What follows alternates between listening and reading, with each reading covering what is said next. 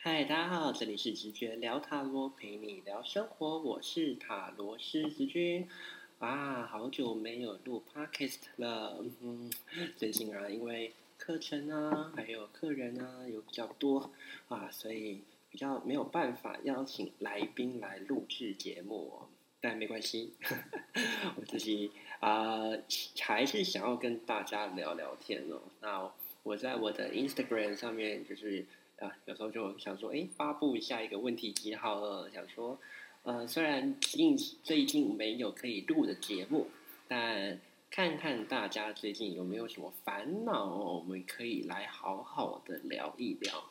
那我这边就收集了一些啦，就是大家呃近期有一些什么样的烦恼呢？那有一些还蛮有趣的，等一下。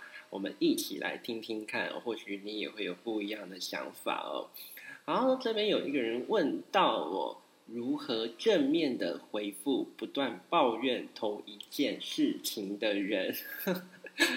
哇，这真的是非常让人烦恼哎！大家会去察觉一下自己会一天当中花多少时间去跟别人抱怨吗？那抱怨其实是一件。嗯，我觉得好像当事人不会感觉到很很让人困扰的事情了，因为常常人家说一时抱怨一时爽，一直抱怨一直爽嘛。啊，每天有这么多让人烦心的事情，你就会忍不住想要跟身旁的人去说到底发生了什么事哦。但其实作为听别人抱怨的人，有时候听久了哦，真的有够烦的，尤其。跟你抱怨那个人，如果都一直在讲同一件事情，然后更气的是什么？你跟他讲了一些建议，结果他完全听不进去，一直讲自己的，一直做自己的，哦，那真的是非常烦哎。那对我来说呢，嗯，我可能会去，因为这个人想要知道的是如何正面的回复了。那我自己在面对别人抱怨，我想想，因为我的工作的关系。常常，当然来的客人会有很多想要说出来的话嘛。但是因为，呃，毕竟在算塔罗的时候，大家是有付费的，所以很多时间大家可能会想要听更多我的建议哦，所以可能会比较花比较少的时间在一直讲。那你说在生活当中会不会遇到呢？其实也有啦。但如果我要来，呃，如何回应他们的话，我可能会去看一下我跟这个人关系的程度吧。呃，如果是关系很深厚的人哦，其实像我以前在哎，大概三四年前吧，我觉得就有一个蛮好的朋友，是真的蛮好的，就是每天都会联系的那一种。那那时候是在学生时期啦，像好像不不止三四年前，感觉是七八年前了，透露自己的年龄一下。那呃。那个时候，呃，会跟这个朋友哎，想要去吃饭啊，然后或者是聊天啊之类的。但这个人呢，他刚好就是跟他的前任分手，那他其实蛮痛苦的。那他花了很久的时间，就每一天都在跟我说。啊，怎么样？怎么样啊？他很难过啊，他走不出来啊之类的。那当然，作为一个好朋友，这时候陪伴是一定会做的。那当然，我也花很多时间聆听。那既然是朋友，一定会给些建议吧？会跟他说啊，就是可以怎么样可以走出来。我们都通常人之常情都会说一下。但我真的也发现了，哇，过了好久哦。我觉得我那时候等了多听了多久啊？几乎他大概两每两三天就会找我出去。散步，想要跟我讲这件事情，讲讲讲讲讲，然后再有一天突然呢，我听他在说这件事情，我已经都可以想象他接下来要说什么话的时候，我就突然跟他说：“嗯，不好意思，我觉得啊，就是因为我觉得关系很好了，所以我直接说，我说我觉得我跟你当朋友，我跟你交朋友，并不是想要让我们的关系只存在着你的不幸哦。”将会让我感觉我们的关系也非常的不舒服。对，那我知道你很需要时间疗伤。那可是，在听你讲的这些讲这些抱怨的同时，我觉得我好像也很难心平气和的跟你保持一个好的关系。那我希望，如果你真的没有办法忍住的话，不要再跟我说了。所以我还蛮直接讲出来的。结果有趣的事情是，过了一两天之后，哎，不知道为什么这个人就走出来了。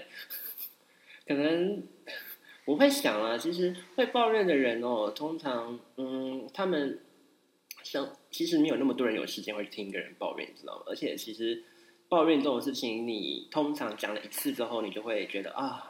不会再讲，不会再想要跟第二个人讲第二次了，除非这个人这件事情真的气得半死哦。对，所以其实，呃，会你会发现，如果你今天一直在听这个人抱怨，很有可能的情况是你可能是他生活当中少数会听他抱怨的人，因为其实没有那么多人都很有那么空，一直在理会别人的不幸这件事情。对，所以如果对我来说关系够深厚的人，其实我是会直接讲的，因为我会觉得不讲反而破坏我们的关系。因为我自己会有一些怨怼啊，或者我自己在面对他的时候，其实会有很多不能谅解的情绪，那反而我还会找别人去抱怨他，哇，那真的才是破坏我们关系的开始。那所以对对于那种其实关系蛮深厚的朋友，我是会直接说的。那如果是关系不深厚的朋友，通常我会做的事情就消失了。就如同我前面所说的，我觉得，呃，其实，在抱怨的人，他们很需要有人专心听他们抱怨。所以，如果你不理他，他很想讲，他一定会去找到下一个人跟他说。对，那呃，所以，如果你真的关系没有跟他特别好，我是觉得你是可以消失的。尤其像现在，呃，很多人可能会一直传赖给你啊，跟你说发生什么事，然后你就觉得哇，好烦哦。对我来说，我就通常就会消失好几天，因为我我知道他一定会找到别人说，那他找到有有人讲，他就不会来烦我。那通常如果你发现他一直还来烦你，要么就是他把你当很好的朋友，要么就是他真的没有人可以说了。对啊，那我是觉得都还是要让对方知有点知道，就是我可以作为一个朋友，我可以了解你，可是身为一个。呃，人类 身为一个也在过生活的人哦，我们也不希望我们每一天都充满了别人的负能量这件事情。所以其实还是要跟会常常抱怨的人说，你要自己去觉察一下。其实通常你因为工作、因为感情的受伤而失落，你开始跟身旁的朋友抱怨。那我觉得有时候你可以寻求建议跟寻求支持是 OK 的，或是我觉得你可以直接跟。人家说一下说，哎，就是有一件事情我真的不吐不快，但就是我知道这件事情好像没有办法解决，所以你听我讲讲，我可能会好一点。我觉得有时候你要跟对方说一下，说明白这件心情，才能让人家明白。有时候会觉得说，哦，好，那我今天就专心听你讲就好，我也不用好像给你什么建议。不然，其实我们在听别人讲话的同时，我们都会很想要给他们一点建议啊，或告诉他们说其实可以怎么做。那如果你又不听，别人，你又不听，呃，跟你建议的人说什么的话，那他到底为什么要花力气听你讲这件事情哦？对不对？所以啊，呃，如果你想知道，如果像这个人问了，要如何去回复一个抱怨同一件事情的人，其实我就很想跟你说啊，不要再回应他才是上上策，让他知道，就是不要什么事情都。没有经过自己的想要解决的心情，就把它说出来，会造成别人的困扰哦。好，我们来看一下下一个问题哦。这个人说烦恼没有减肥的动力，哇，太可爱了吧！减肥，嗯，就我自己在看待减肥这件事情哦，我觉得如果你要找动力的话，是不是就是要一个很大的觉悟啊？我是觉得，嗯，以我自己的经验了，我觉得。因为减肥的动力有很多啊，你可能是为了想要呃变好看啊，也不能讲好看啊，这样好像说没有减肥就不好看。但这确实，我是觉得我会这么说，是因为我常常在呃做个案的时候，客人来的时候，好像会发现哦，就是现在因为对于流行啊或是媒体的发达，所以我们要去看到呃别人的样貌很容易哦，尤其有很多有好的样貌或好的身材的人都会在这里的。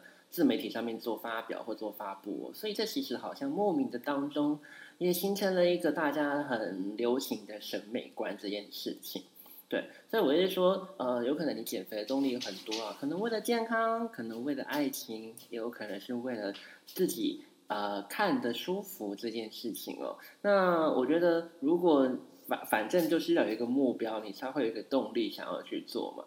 但我自己的经验是，我不太觉得，我不太建议啦。建议什么？就是要有一个目标才去做这件事情哦。因为如果这目标有一消失了，或是没这么呃在乎的时候，那是不是你的诉求，你想要减肥这件事情就会变得比较困难了？对不对？如果你今天是啊，我想要谈感情，所以你就想要呃瘦个身啊，减个肥啊，结果你看你常常这样，你就是一直很努力，结果爱情一直都没有来，你会不会就不对这件事情，对减肥这件事情有啊想要继续做下去的动力？所以我自己会比较常做的事情是，我觉得减肥是不需要动力的，而是要让它变成是一种习惯吧，呃，就像运动这样的习惯了。它必须要变成你每天都会去做的事情，你就习惯它。你不要把，你不要把一个理由放在前面去才去做这件事。没有，你就是要没有理由做这件事情，它才会变得没有压力，它才会变得不会因为你的呃什么样的情绪啊，什么样的事情，它就会很容易呃不去做的这个样子。对，那我自己是嗯。这几个月都在尝试所谓的“一六八断食”啦，那加上因为我每天都有运动的习惯哦，但我觉得这也是被我呃训练出来的。就是呃，我一开始的并不是以减肥为目标，我就只是想要养成一个运动的习惯。因为毕竟呃，不知道大家有没有这种感觉，就是你出了社会之后啊，然后你坐办公室或什么的，就一年一年就会发现，哎。自己的体力好像真的不如从前了，对。那我只是会想说，哦，培养一个运动的习惯，对自己来说是一种什么？可以保持我们的好的代谢啊，保持我们的身体可以不要那么容易的，就很容易因为一些小事情，比如说吃的比较不健康什么，就很容易出状况哦。但是我就开始运动，啊，我是真的每天都有在做运动。那我的运动很简单啦，就是用时下非常流行的。所谓的健身环哦，对啊，那其实就我是觉得蛮有趣的啦，就是跟着那个游戏玩，然后每天就这样做做做做做，每天大家花一个小时去做这件事情。哎，我看我的记录，我也持续了，想一下，一百五是大概一百五十天，大概多久？一百五十天是我最近看的记录，呃，三十五个月了，哎，快要半年了。对啊，那我有搭配那个一六八短食，那。对我，我蛮明显的感觉到是这两个月瘦了大概快要七公斤这件事情哦。那呃，我我的意思就是说，我对这件事情的想法，我没有特别有一个，我为了一定要为了什么。对我就是一开始运动，也就是哎，我每天去做，每天去做。那其实你会发现，运动这种事情习惯的时候，你不做反而会不习，你反而会不舒服。对，所以你每天都会想要去流个汗，你每天都会想要去，身体就会有一种好像要去做这件事情的感觉。那当你有这个习惯之后，我相信减肥应该就不会这么困难了啦，对不对？所以还有就是，我觉得我蛮推荐断食的。这奇怪的节目都在讲这个，我蛮推荐断食的，是因为哦，那个其实我觉得断食并不是说人呃就是吃的不好什么之类的，这就是把时间呃八小时内可以吃东西这样子，所以我大概就是集中在吃午餐跟晚餐哦。对，那其实吃东西都一样，完全没有变过。只是呃，这个时间之外，我就不会再，因为通常正餐之外的时候，我们都会吃什么？吃零食。对，所以我觉得我戒掉的是什么？就是在这个时间外去吃一些对自己其实身体有负担的东西，有一些垃圾食物啊，一些零食的东西。所以我觉得，哎，整体下来效果还蛮好的，推荐给你哦。好，下一个人说。什么时候才有好的时机出柜？哇，想要出柜是不是？其实我觉得时机好像没有，对我来说啦，好像没有什么所谓完美的好时机，也是不管做什么事情都一样。那对于出柜这件事情来说，因为我觉得我不太清楚你想问的出柜是对朋友出柜呢，还是对家人出柜？那我觉得对家人出柜，听应该是会对。当事人来说是比较有负担跟压力的，嗯，那出柜这种事情，因为我觉得出柜其实我以前呢会觉得，哎，为什么不不做自己？为什么不出轨？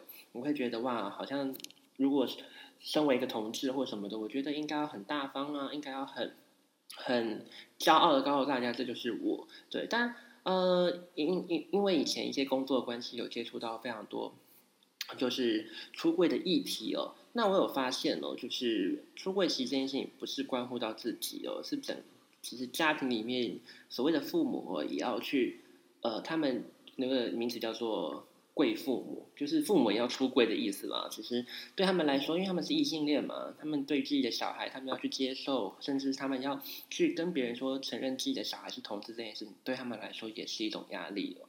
所以有时候出柜真的会去考量到的是家里有没有所谓有没有过于保守这件事情哦。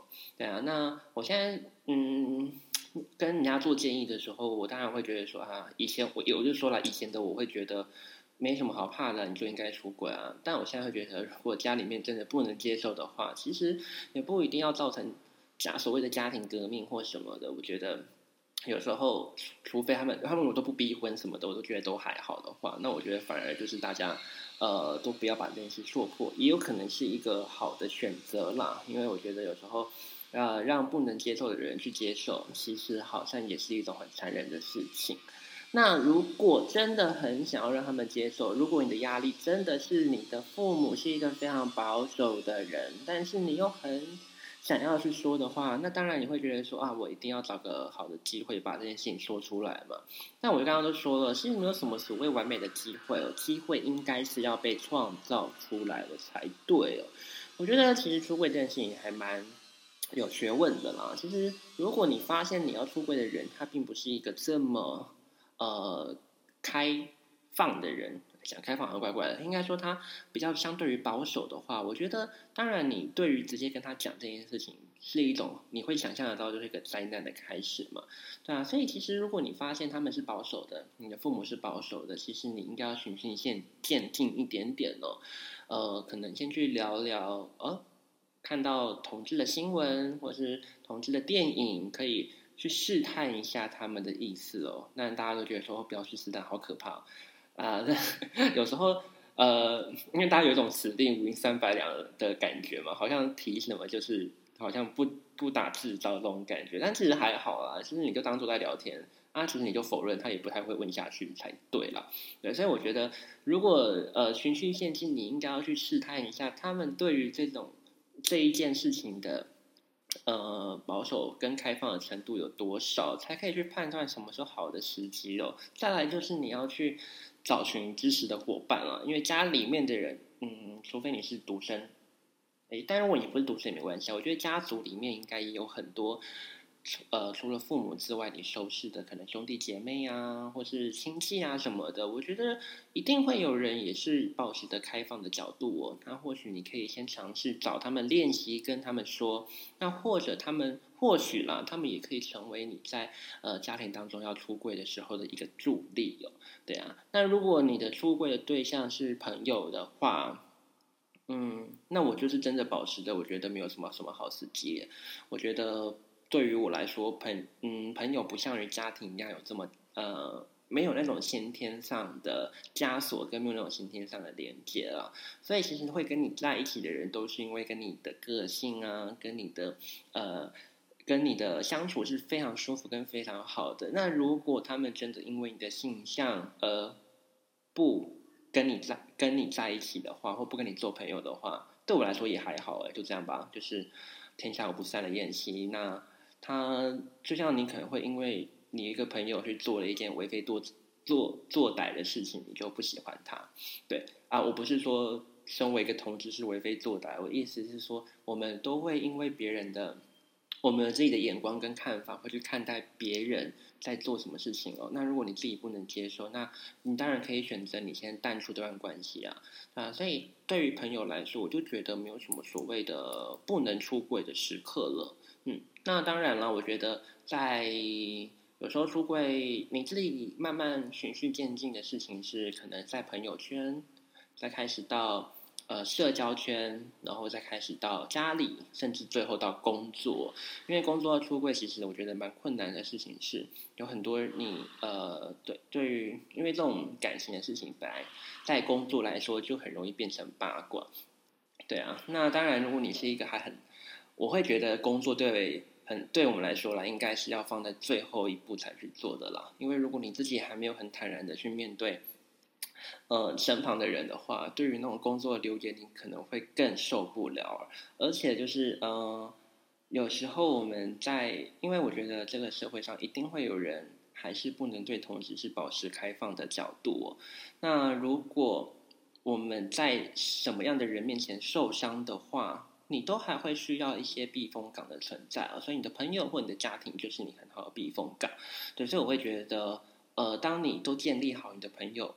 你有在这个呃，或在家庭里面，大家都知道明白你的话，那我觉得最后走到工作中的出轨，对你来说可能会是一个比较好的事情哦。好，这个哇，这一条大，那如果之后有机会的话，可以再跟大家聊聊。下一个烦恼是我，他正在烦这个人说，他即使主动出击，也没有桃花靠近哦。这问桃花真的是一个。非常没有答案的问题啦。常常客人来问塔罗牌，当然也是很想要知道桃花在哪里哦。但我觉得，呃，其实如果我理，因为我是一个非常理性的人哦，我在看待桃花这件事情，就是就是把先把它分为我有桃花跟我没有桃花，然后还有另外就是我遇到桃花的时候，我会主动还是我会被动的不去。呃，尝试这件事情哦，对，所以其实都在一块，你就会变。我我自己很，我自己真的是一个很理性的人，我就会看待啦，就是很主动的。我遇到有桃花的时刻，哇，那可能就是谈恋爱的开始。那很被动的我遇到桃花的时刻，嗯，那我觉得几率就小一点点了。那如果是很主动我，那一定也会遇到我没有桃花的时刻。那这个时候对我来说，我觉得我不会想的太多耶。我会觉得，嗯，应该说我会，我会去看的事情是我有没有喜欢现在这样子，就是很主动的自己哦。如果我今天是很勉强的在认识人的话，那其实对我来说了，我常常看到的事情是，那你可能遇到的人也不会是特别好适合你的人，对，因为呃，你遇到你。你所谓的桃花这件事情，也不是真的，就是像就是所谓的转角遇到爱就会突然出现哦。对，它一定也是在你的生活当中、生活的活动里面啦，你的生活范围里面、社交范围会遇到的人哦。对，所以如果你是刻意去营造一个跟你原本不一样的社交行动的话，那你所认识到的人，其实你。那个那个，我就说你在假装你自己。当你遇到的时候，你就会松懈，你就会立刻回到你原本的样子。那有时候在这个情况下，那个人可能在认识的时刻就有点错误了。为什么？因为他跟你是完全截然不同的人哦。那所以这件事情对我来说，嗯，跟刚刚减肥什么，我觉得有点异曲同工之妙啊。我觉得就像我在看待主动这件事情，我也我我好像也没有特别觉得说啊，我要为了谈恋爱。所以我要很主动，其实不是诶，我会觉得我反而会，我常常会告诉我自己说，我期待我就是一个主动的人，不管遇到什么事情的时候，我都要主动的去面对它，主动的去想办法创造它，对，那我才不会因为。我做了主动这件事情，而没有得到一个回报的时候，我就觉得很呃不能接受，或者我就觉得是不是主动都没用，我就不想做了。对，那我会觉得很可惜啦。啊，所以你说没有桃花靠近吗？我觉得嗯还行啊。但是你人生大部分的时间都会有很多时刻是没有桃花这件事情的。可是重点是在什么？你的主动能不能成为一种习惯？能不能成成为你的一种去社交的方式哦？那真的有一天你遇到那个对的人的时候，你才不会对于主动这件事情有很大的障碍，或是你会觉得我不敢。我不想这么做，这样子的，嗯，所以呃，试着也让它变成是一种你的社交的模式跟社交的习惯吧。那我觉得你就不叫不会对于主动这件事情感觉到这么的啊，好像很奶捏了的感觉了。对啊，嗯，好啊，刚刚突然讲好多，中间来工商时间一下啊，今年是二零二零的十月了，那按照往例。我的呃，我在每年快要到年底的时候，都会开始做下一年度的流年报告哦。那二零二一的。塔罗的流年报告也开始可以开放让大家报名喽。那今年会跟我往年做的开始有点比较不一样了。我开始渐渐找回我自己很喜欢做的方式了。所以我今年会总共也是一样抽十张、十三张牌给大家哦。那前面的十二张都是关于你每个月的运势报告。那我会针对你抽到的牌，给你每个月的建议。对，所以你可以呃事先去了解一下，接下来可能会在这一两个月发生什么去，然后事先做准备了，或是有可能是你发生了之后，你再回来看这个报告书，可以去找到一点建议或方法，知道自己该怎么做。那今年最特别的事情是可以让大家许愿了，呃，许愿的意思就是可以给你一个梦想目标啦。那我会针对你提供的梦想目标。给你一个塔罗牌，那也一样告诉你，在今年可以怎么去达成它。那目标可以是什么呢？就是呃，最好是明确一点的，不是那种你可以问我说我今年会不会谈恋爱？没有，是我今年想要谈恋爱。那我就会针对你这个目标抽牌，然后搭配你的流每个月的运势，是告诉你，诶，什么样时间点要注意，可能会有什么样的人出现。那甚至是你可能必须在这个月。去参与什么样的活动，或者去做什么样的行动，才有办法给你带来桃花，给你带来爱情的可能哦。那所以，如果你也除了爱情之外，你也可以去有不同的动力啊。诶，呃，我想要在今年创业，或者是我今年在工作上想要升天，或是我想要加薪，就是你明确的把自己的目标说出来之后，那我们就透过塔罗牌来给你建议哦。那想要做这个二零二一年。塔罗逐梦报告的朋友可以到我的 Instagram 或者是我的 Facebook 的粉专哦，直觉心灵塔罗来搜寻哦。那私讯我，我可以告告诉你更多详细的内容哦。好，那这就是今天跟大家稍微聊聊一下最近大家近况还有烦恼。那希望之后当然 Podcast 我可以有机会，当然会想要录制更多新的节目啦，但。我也可可能会有更多可以跟大家聊聊天的时间。那如果你也想要有一些事情，听听我的想法，听听我的建议，或是想跟我说的，或想要知道的，哎，都很欢迎到 follow 我的 Instagram 哦，直觉心灵塔罗的账号。那我我们就是上面有时候会发布一些问题集，这样收集一下。那或许你的问题就可以在我们的。Pocket 上面可以做一个解答哦。好，那今天就先这样子啦，跟大家说个再见，拜拜。